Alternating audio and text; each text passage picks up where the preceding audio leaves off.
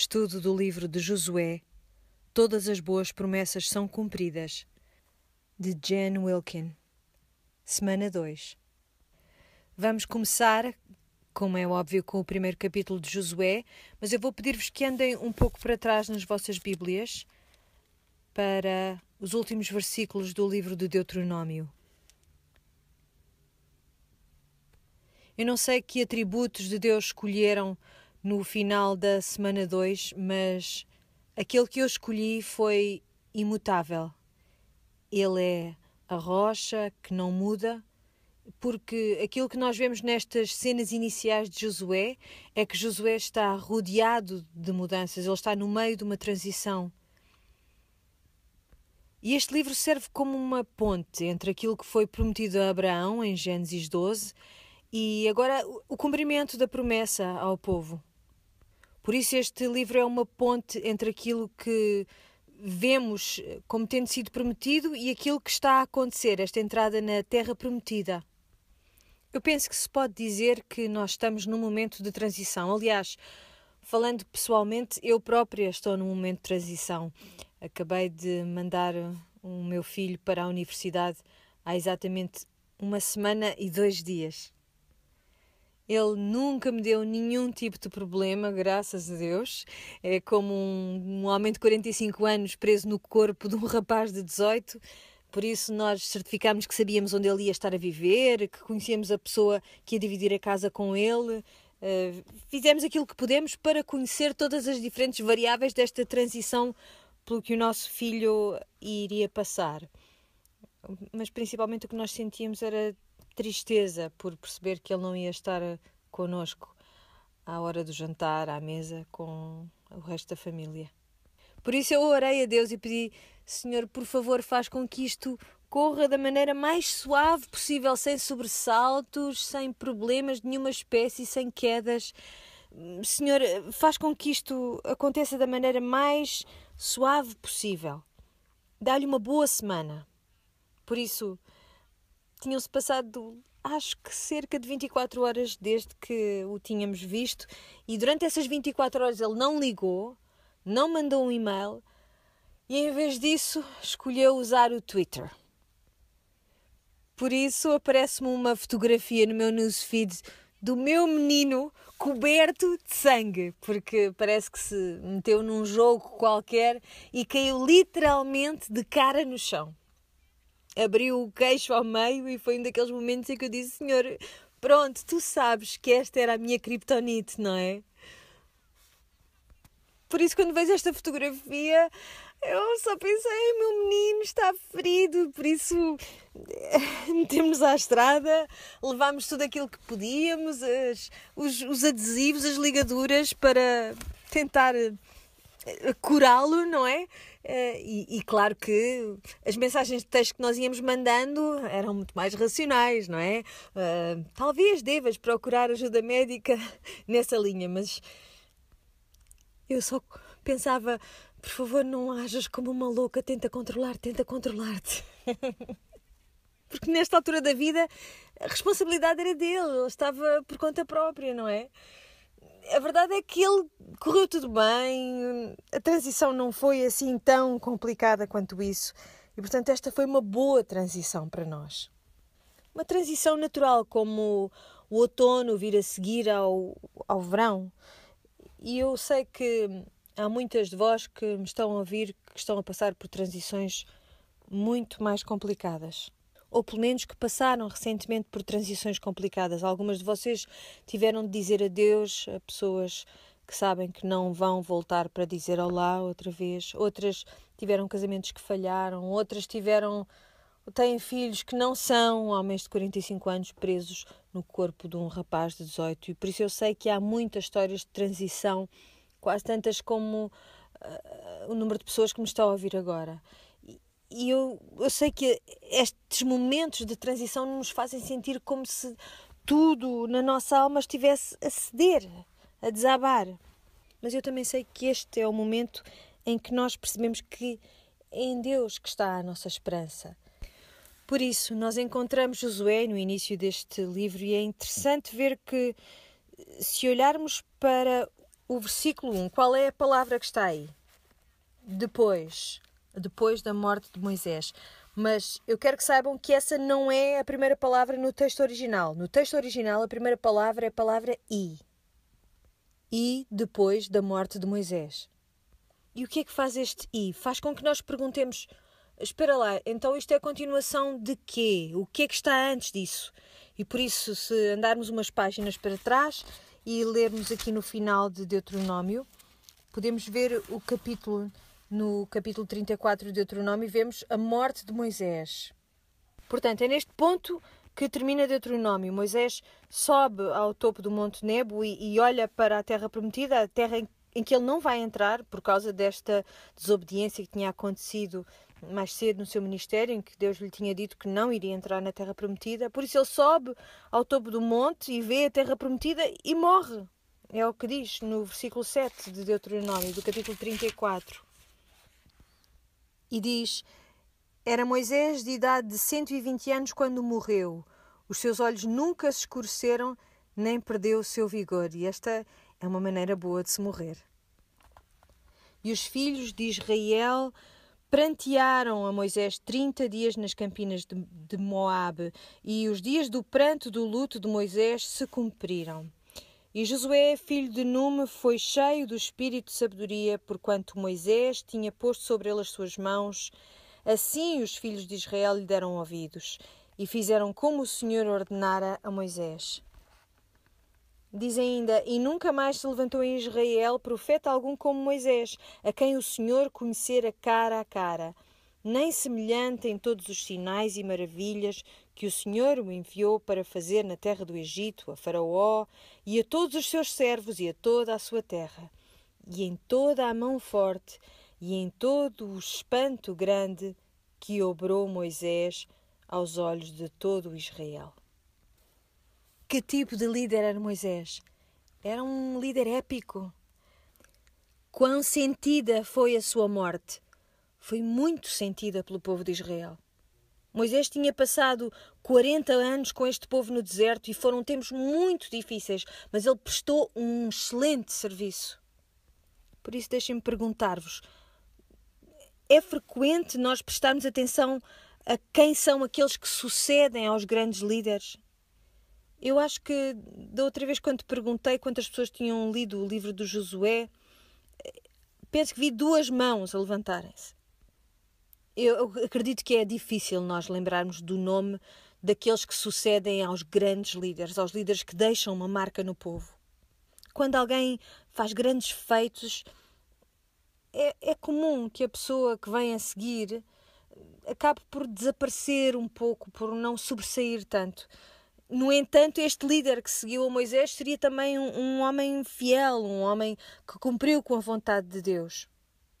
É verdade que não recebeu grandes títulos, uh, não foi ninguém que tivesse feito uh, muitos milagres, mas ele esteve continuamente a pôr um pé à frente do outro, a confiar nas promessas de Deus, a confiar que Deus não mudava, que era um Deus imutável.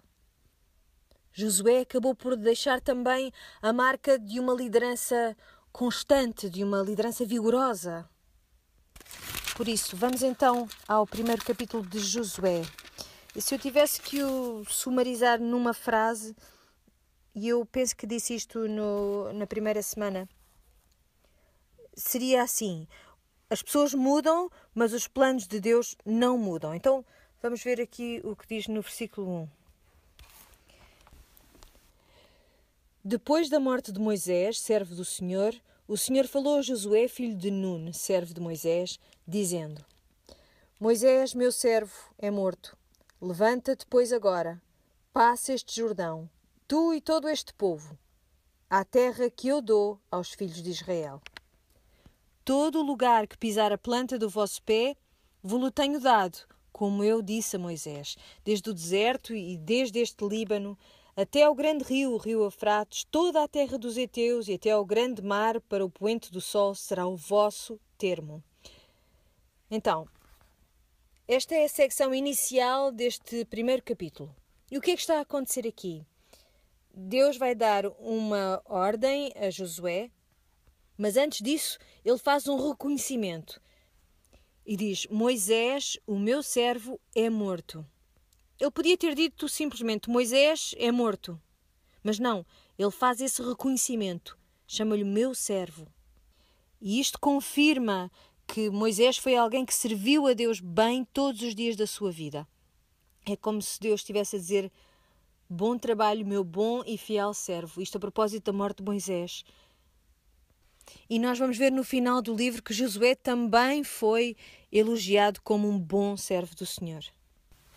Então Deus diz: Moisés, meu servo, é morto, levanta-te, pois, agora. Portanto, o tempo do luto já acabou. É tempo agora de fazer a próxima coisa. E nós sabemos que isto é tão complicado quando se passa por uma transição difícil, começar de novo. E vão começar de novo porque todos aqueles que passaram pelo deserto com Moisés, essa geração já morreu. Essa geração já não vai entrar na Terra Prometida. Por isso, provavelmente esta nação tem um aspecto muito diferente daquilo que tinha, esta nova geração que já nasceu depois da saída do Egito. Eles e mais um velhote chamado Josué e outro chamado Caleb. E Josué e Caleb foram aqueles que trouxeram um bom relatório quando Moisés os enviou à terra uh, para ver que tipo de terra era. Foram eles que disseram que era uma boa terra, que era uma boa ideia entrar naquela terra. Os outros pias disseram que era terrível, que havia pessoas assustadoras a viverem naquela região e que iria ser muito difícil. Será que essas pessoas estavam erradas? elas não estavam erradas na estimativa que faziam em relação aos adversários que eles iriam encontrar quando finalmente entrassem naquela terra. Mas o erro deles, na verdade, estava na estimativa que faziam quanto àquilo que Deus poderia fazer em relação a esses perigos. E Josué é o homem que acompanhou Moisés em, em todo este percurso e ele sabe muito bem as dificuldades que vai sentir. Ele era o assistente pessoal de Moisés. Portanto, ele vai ter que encarnar este papel e Deus diz: É isto que eu quero que tu faças. Quero que atravesses o Jordão e, e é até este ponto que vocês vão conquistar a terra. Uh, e se calhar podem olhar para o mapa para ver qual era o tamanho desta terra prometida. E preparem-se porque vamos olhar muitas vezes para o mapa durante estes estudos. Por isso, Deus designa qual é o território que lhes vai ser entregue.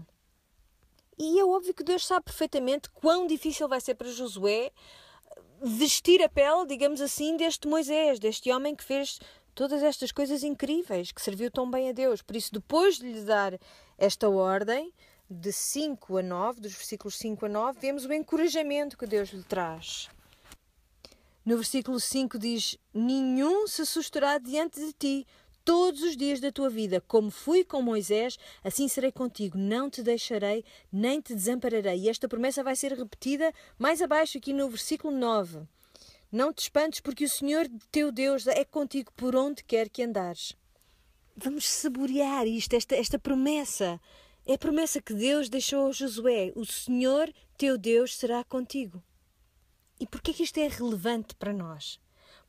Primeiro que tudo, acho que temos de nos lembrar do episódio da sarça ardente. E temos Moisés em frente a esta sarça ardente e, e o que é que disse Moisés? Como é que eu vou, Senhor, dizer aos israelitas eh, o que tu queres que eu diga? E o que é que Deus lhe respondeu uma vez após outra, após outra, após outra? Eu serei contigo, eu serei contigo, eu serei contigo, eu serei contigo. E qual é o nome que é dado àquele bebê que nasceu na manjedoura. O seu nome será Emanuel, que quer dizer Deus conosco. O nosso Deus é um Deus que está conosco. É um Deus que é por nós, como diz em tantas canções que nós cantamos. Por isso, este é um encorajamento maravilhoso para Josué. Acham que Josué conhecia a história da sarja ardente? É claro que conhecia. É claro que ele conhecia os primeiros cinco livros da Bíblia. Então Moisés, com quem Josué esteve 40 anos, acham que ele teve acesso a esses escritos de Moisés? Que ele testemunhou algumas destas coisas que foram escritas? Não acham que é mais provável que ele fosse uma das pessoas mais familiarizadas com os escritos de Moisés para Israel? É claro que sim. Por isso, quando o Senhor lhe diz: Eu serei contigo, o que é que acham que está a passar pela cabeça de Josué? Esta palavra é para mim e é para ti, porque em Cristo as mesmas coisas nos são ditas. Assim como com o meu servo Moisés, assim eu serei contigo. Não importa o que aconteça, não importa a transição que tu estás a enfrentar agora. Deus diz: Como fui com Moisés, assim serei contigo. Não te deixarei, nem te desampararei. Esforça-te e tem bom ânimo, porque tu farás a este povo herdar a terra que jurei a seus pais lhes daria. Tão somente esforça-te e tem muito bom ânimo, para teres o cuidado de fazer conforme a toda a lei que meu servo Moisés te ordenou. Dela não te desvies nem para a direita nem para a esquerda, para que prudentemente te conduzas por onde quer que andares. Não se aparte da tua boca o livro desta lei, antes medita nele dia e noite, para que tenhas cuidado de fazer conforme a tudo quanto nele está escrito, porque então farás prosperar o teu caminho e então prudentemente te conduzirás. Não te mandei eu, esforça-te e tem bom ânimo, não pasmes, nem te espantes. Senhor, porquê repetir tantas vezes a mesma coisa? Porquê? Porque Josué é um homem, ele é apenas um homem. Se Josué de facto entende que tipo de tarefa tem perante ele, todas as dificuldades que vai enfrentar, mesmo que Josué não tenha medo daqueles dos habitantes da terra de Canaã, de, destas pessoas que eram tão assustadoras, de quem então é que ele poderá ter medo? Dos israelitas. Aqueles que não se portaram bem nos últimos 40 anos e provavelmente não irão portar-se bem nos próximos 40 anos. Por isso o Senhor diz-lhe: Não te preocupes, ser forte e corajoso, e dilo três vezes ser forte e corajoso. Não te pasmes, não te assustes, não, não percas a coragem, porque eu serei contigo por onde quer que tu andares. Por isso, é interessante. Ele diz-lhe para não ter medo, mas depois começa a falar no livro da lei. E, e eu perguntei também o que é que é o livro da lei espero que tenham respondido bem os primeiros cinco livros da Bíblia. Os, o Pentateuco, que foi escrito por Moisés que relata episódios que Josué provavelmente testemunhou e ajudou até a, a, transcrever. Por isso, este livro da lei que Moisés escreveu não se aparte da tua boca, diz-lhe Deus. Por isso, isto quer dizer, não é só importante compreenderes o que o livro diz, mas é importante tê-lo na boca. E, e aqui diz meditar nele. E meditar quer dizer, a tradução literal de meditar quer dizer ruminar. Ruminarás na lei dia e noite. Por isso, não deixes que se aparte da tua boca e ruminarás nesta lei dia e noite. Portanto, ela tem que saturar os teus pensamentos, tem que penetrar no teu coração. E depois, da abundância do teu coração, o quê? A boca falará falar palavras duras quando elas tiverem de ser dar encorajamento quando ele precisa de ser dado, relembrar eh, o povo da fidelidade de Deus quando ele estiver esquecido, falar de tudo aquilo que está nestes primeiros cinco livros da Bíblia.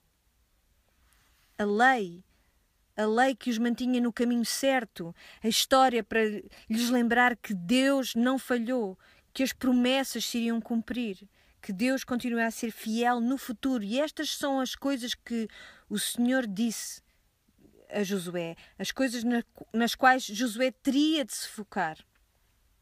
Por isso, ao fim e ao cabo, Deus está a dizer: concentra-te na tua Bíblia, porque isto era a única Bíblia que eles tinham nesta altura.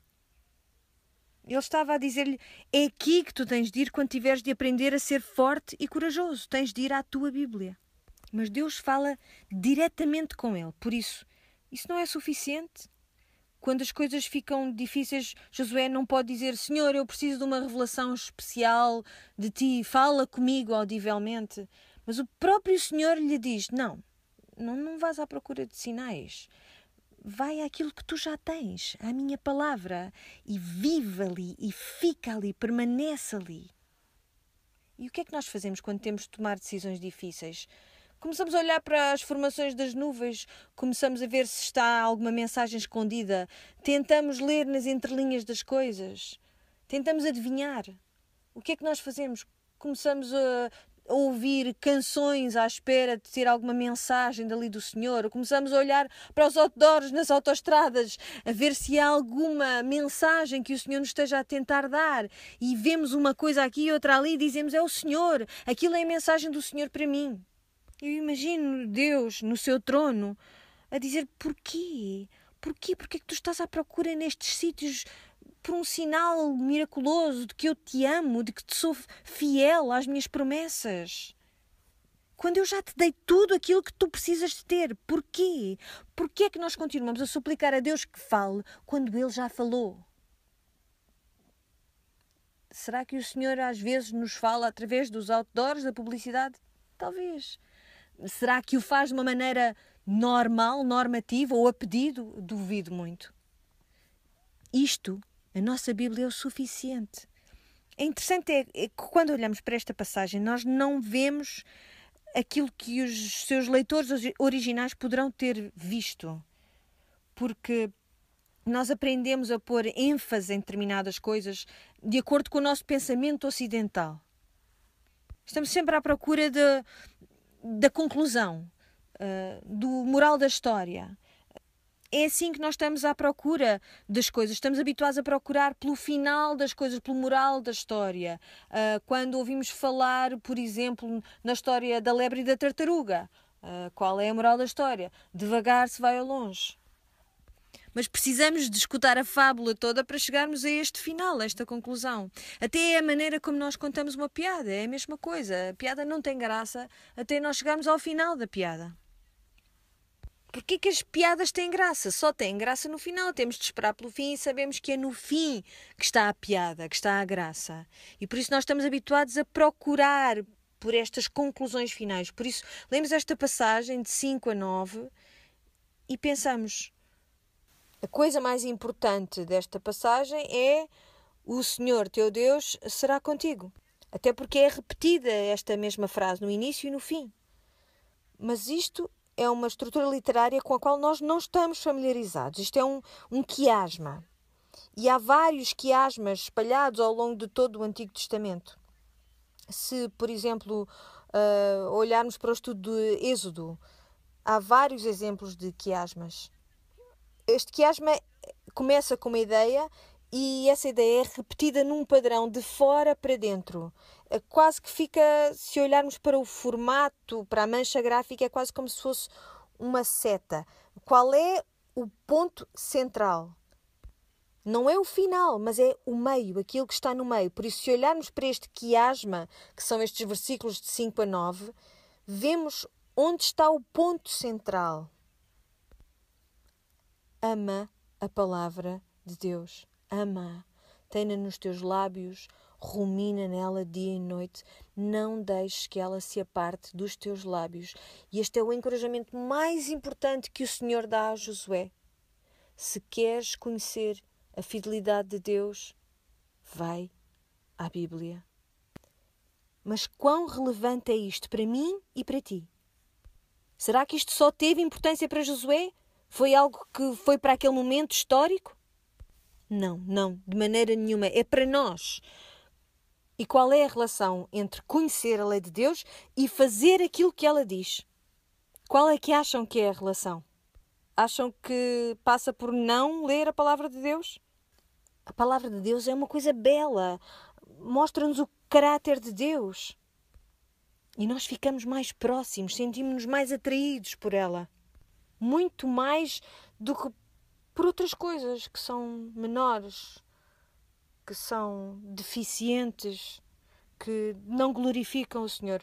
Sabem porque que eu já não gosto de comer comida rápida, comida de plástico? Não é porque as coisas não sejam saborosas, é porque um dia decidi olhar para os ingredientes de um pacote de Cheetos e, e perceber aquilo que lá estava dentro daquele pacote acabou por mudar o meu desejo saber aquilo que estava dentro daquele pacote e saber que havia coisas melhores numa salada, por exemplo. Isso fez com que eu mudasse o meu desejo de comer as coisas menores e que o meu desejo fosse por coisas melhores. E é isto que acontece quando nós vivemos na palavra de Deus.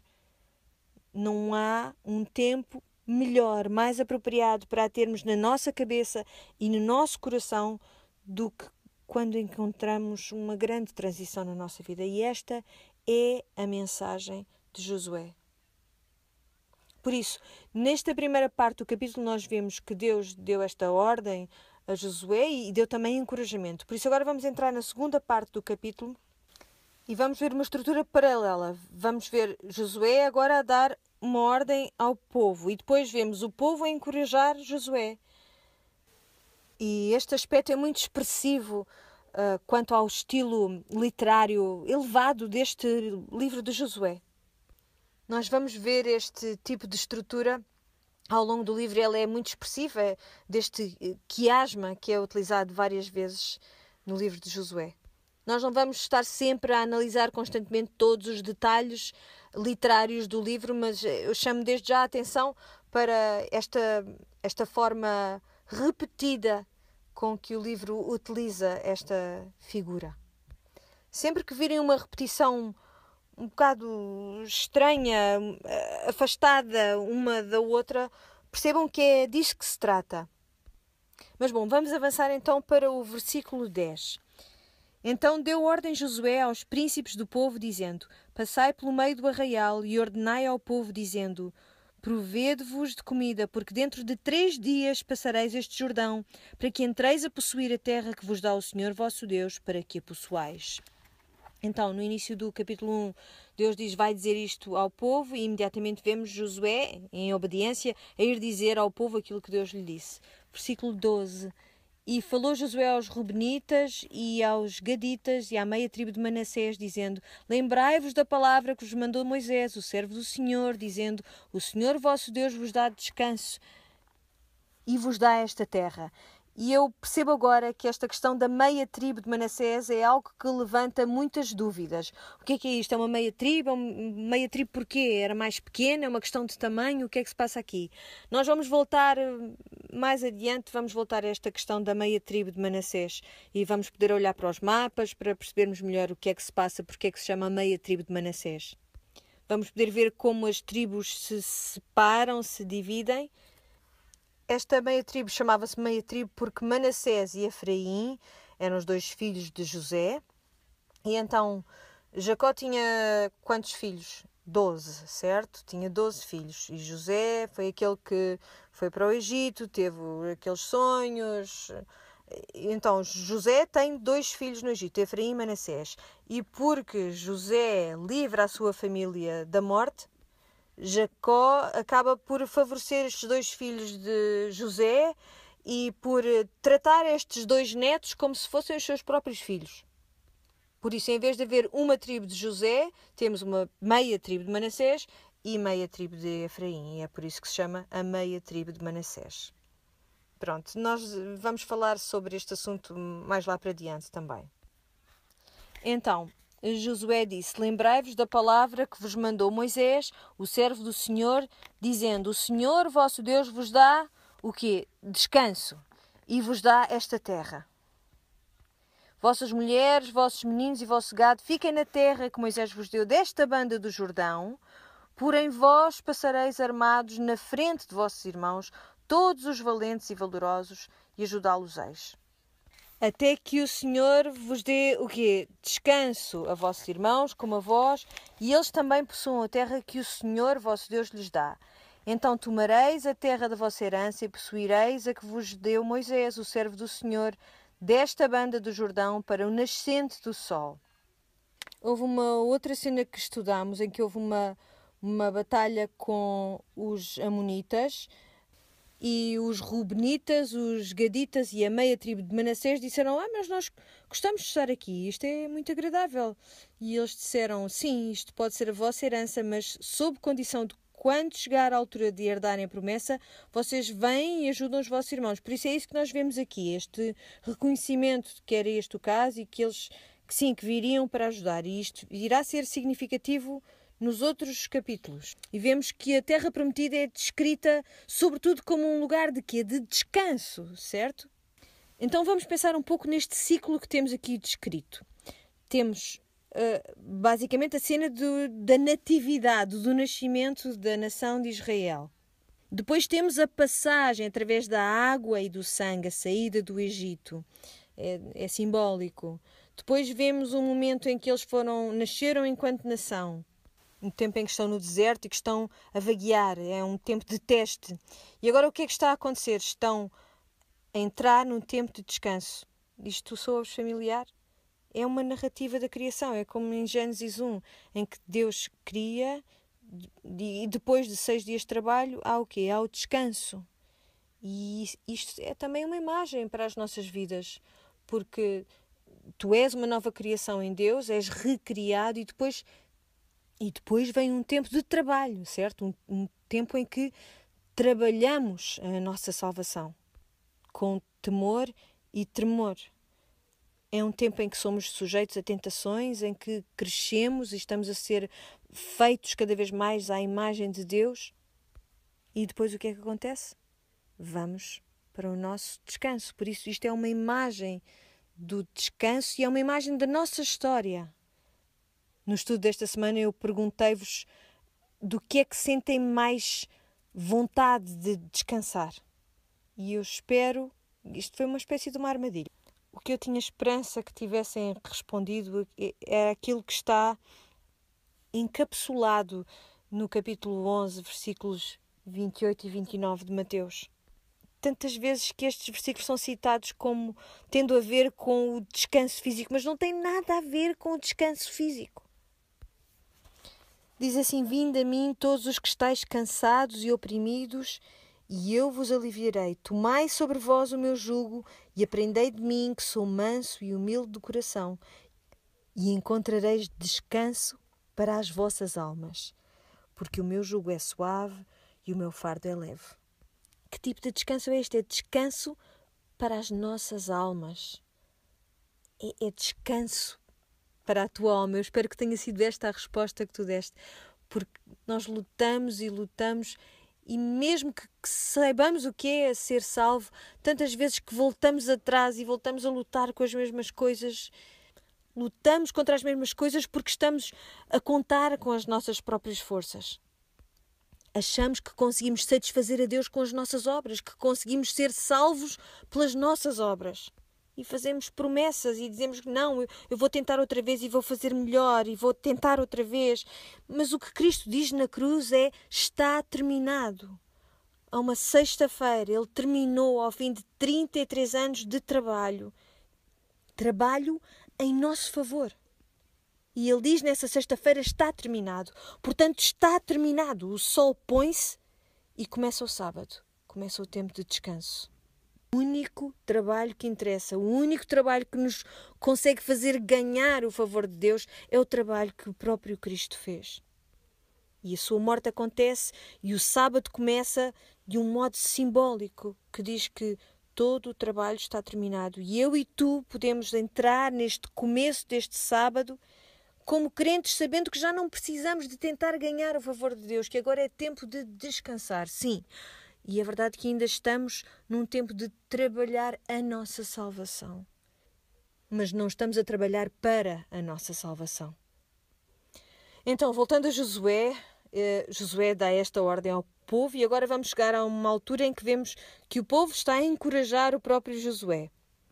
E a verdade é que ele vai precisar de todo o encorajamento que ele possa receber. Então vemos aqui no versículo 16. Diz assim: então responderam a Josué, dizendo: Tudo quanto nos ordenaste faremos, e onde quer que nos enviares, iremos. Ok, estou um bocadinho cética em relação a isto, mas tudo bem. Como em tudo ouvimos a Moisés, assim te ouviremos a ti, tão somente que o Senhor teu Deus seja contigo, como foi com Moisés. Então temos aqui três afirmações em relação àquilo que eles irão fazer. Assim como obedecemos a Moisés, vamos obedecer-te a ti assim que o Senhor teu Deus seja contigo, como foi com Moisés. Todo homem que for rebelde à tua boca e não ouvir as tuas palavras em tudo quanto lhe mandares, morrerá. Então somente esforça-te e têm bom ânimo. Mas então porquê? Estão a planear não fazer aquilo que disseram que iam fazer? Bom, nós temos que reconhecer que o otimismo deles é uma coisa positiva e eu acredito que isto é uma maneira boa de se entrar numa nova fase da vida, numa transição. É claro que nós não queremos planear falhar, é claro que sim. Mas vamos ver o que eles dizem então a Moisés. Primeiro dizem: Tudo quanto nos ordenares faremos, e depois dizem: Onde quer que nos enviares, iremos. Como em tudo ouvimos a Moisés, assim te ouviremos a ti. Então são três coisas que eles prometem fazer. Vamos pensar um bocado nisto. Eles estão num momento crucial, num tempo de transição. Há uma coisa nova que está prestes a acontecer. E basicamente o que eles estão a dizer, se parafraseássemos isto, foi: se o Senhor nos disser para fazer uma coisa, e para obedecer a alguém, então nós faremos essa coisa, nós obedeceremos. Será que isto vos soa familiar, assim, no Novo Testamento, por exemplo? A grande comissão? Ou são as palavras de Jesus aos seus discípulos? Em Mateus 28, 16 a 20. E os onze discípulos partiram para a Galileia, para o monte que Jesus lhes tinha designado. E quando o viram, o adoraram, mas alguns duvidaram. E chegando-se Jesus, falou-lhes, dizendo: É-me dado todo o poder no céu e na terra. Portanto, ide, ensinai todas as nações, batizando-as em nome do Pai, do Filho e do Espírito Santo, ensinando-as a guardar todas as coisas que eu vos tenho mandado. E eis que eu estou convosco todos os dias até à consumação dos séculos. Jesus está a falar a linguagem do Antigo Testamento. Ele está a dizer-lhes: eu tenho uma missão para vocês. Eu tenho um sítio para onde vocês vão ter de ir. E isto vai envolver a obediência. Eles estão no início, no começo de algo muito importante, estão num tempo de transição e ele diz-lhes para irem e ensinar todas as coisas que lhes foram dadas e guardar todas as coisas e ensinar aquilo que lhes foi ensinado. Mas como é que nós podemos ensinar as coisas que nós próprios não conhecemos? E esta é a ideia central deste primeiro capítulo de Josué. É o foco principal. E nesta semana eu perguntei no vosso trabalho de casa quando encontram um momento complicado, de muito stress, de muita dificuldade, quando estão perante uma tarefa intimidante, uma situação intimidante, a que é que recorrem? Imagino que algumas de vocês responderam Uh, vou ter com as minhas amigas, vamos beber um café, eu abro o coração, uh, se calhar faço isto vez após outra, é muito melhor do que a psicoterapia e é mais barato. E depois há aquelas pessoas como o meu filho que põem o que lhes acontece no Twitter, não é?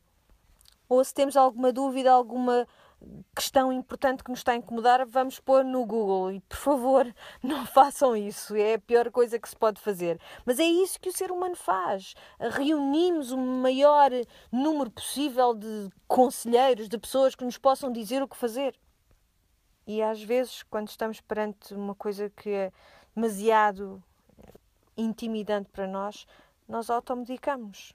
Recorremos às drogas, ao álcool, aos comprimidos qualquer coisa que nos ajude a amaciar um, um bocado o choque, a, a dor daquilo por que estamos a passar.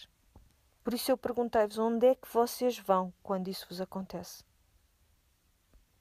Nós temos de ir à Bíblia. Vamos escutar as palavras de Nataniel e de Filipe no Novo Testamento, no livro de João.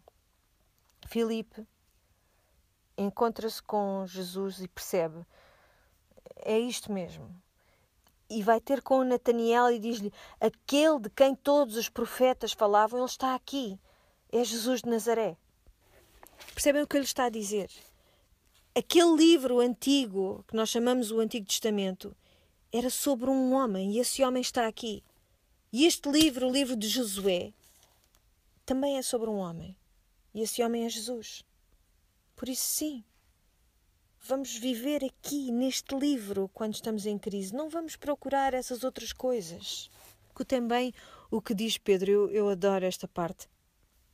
Está em João 6, versículo 68. Respondeu-lhe, pois, Simão Pedro: Senhor, para quem iremos nós? Tu tens as palavras da vida eterna. Não há palavras que tenham significado eterno, que não estejam escritas aqui neste livro, que não estejam dentro deste livro. Porque é que tu irias buscar esse encorajamento a qualquer outro lado, qualquer que seja a transição por que tu estás a passar agora?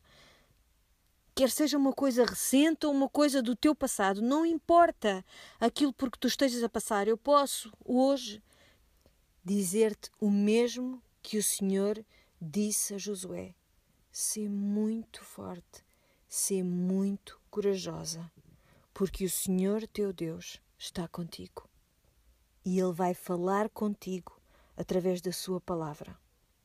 Vamos orar. Pai do céu, nós agradecemos-te, Senhor, porque estamos num mundo que está em constante mudança. Nós mesmas sentimos que estamos a mudar de momento para momento, no entanto, sabemos que tu, Senhor, és a nossa rocha. E sabemos que em ti, Senhor, temos a nossa esperança e a nossa segurança.